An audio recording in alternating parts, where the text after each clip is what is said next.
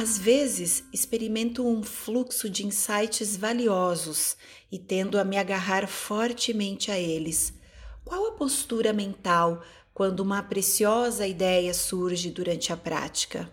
A própria prática já lhe disse. Surgiu uma ideia, ah, que bom, uma sensação, algo, uma descoberta. Que bom. Continue praticando, outros surgirão. Não se encante com nenhuma delas. Se você esqueceu, é porque ela não era tão importante assim. Mas o fato de surgirem insights é um bom sinal. Sinal de que a samadhi, de que a concentração adequada, que você está suficientemente calmo para a sua mente produzir impressões, lhe trazer insights.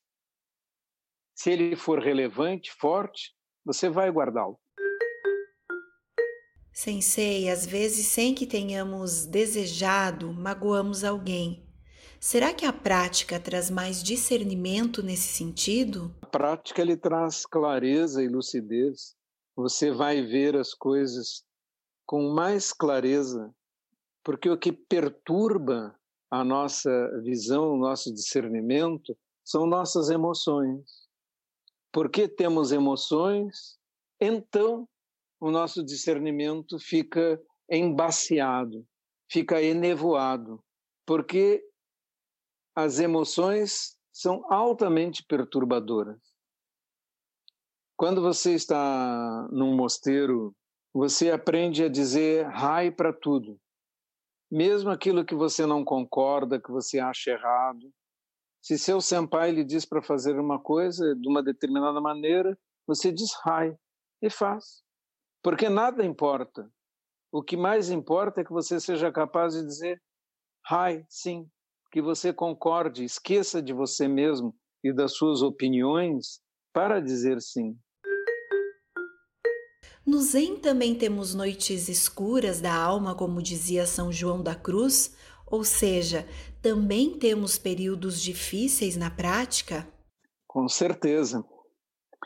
É, São João da Cruz é, fala bem sobre isso.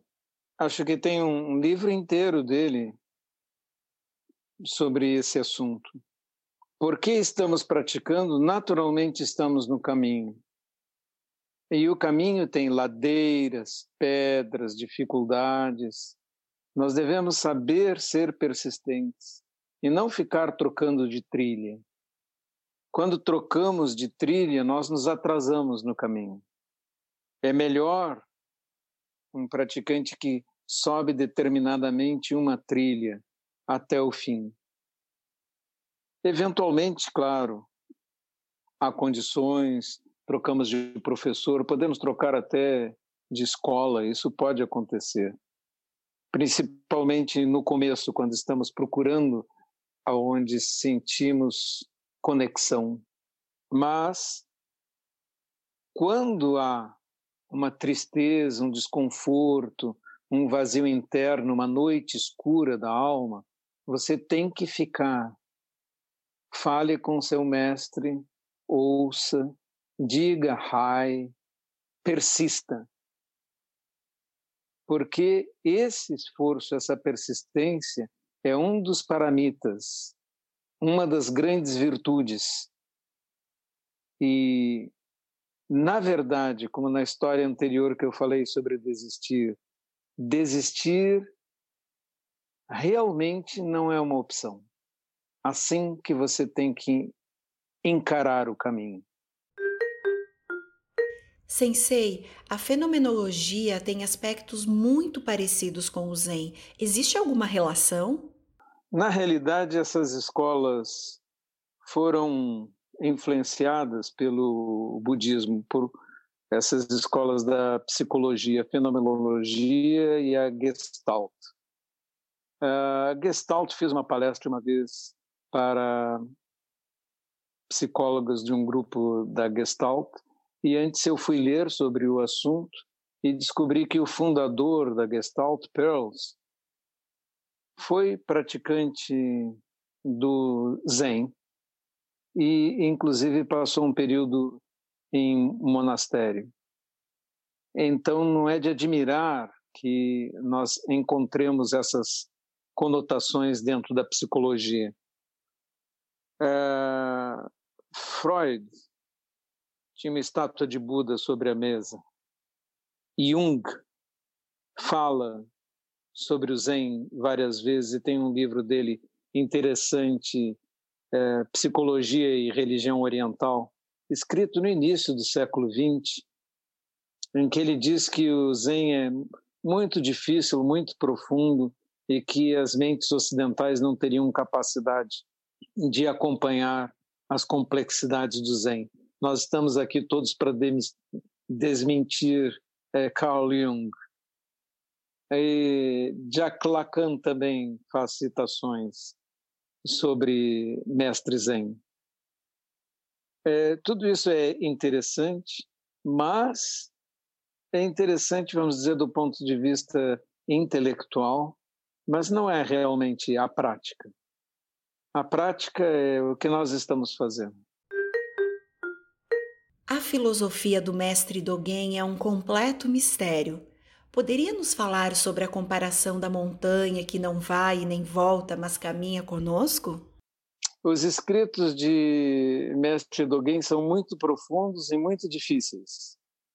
Nós costumávamos, quando estávamos, quando estava no Japão, no monastério, normalmente tínhamos palestras de Suzuki Roshi sobre Dogen, sobre escritos de mestre Dogen.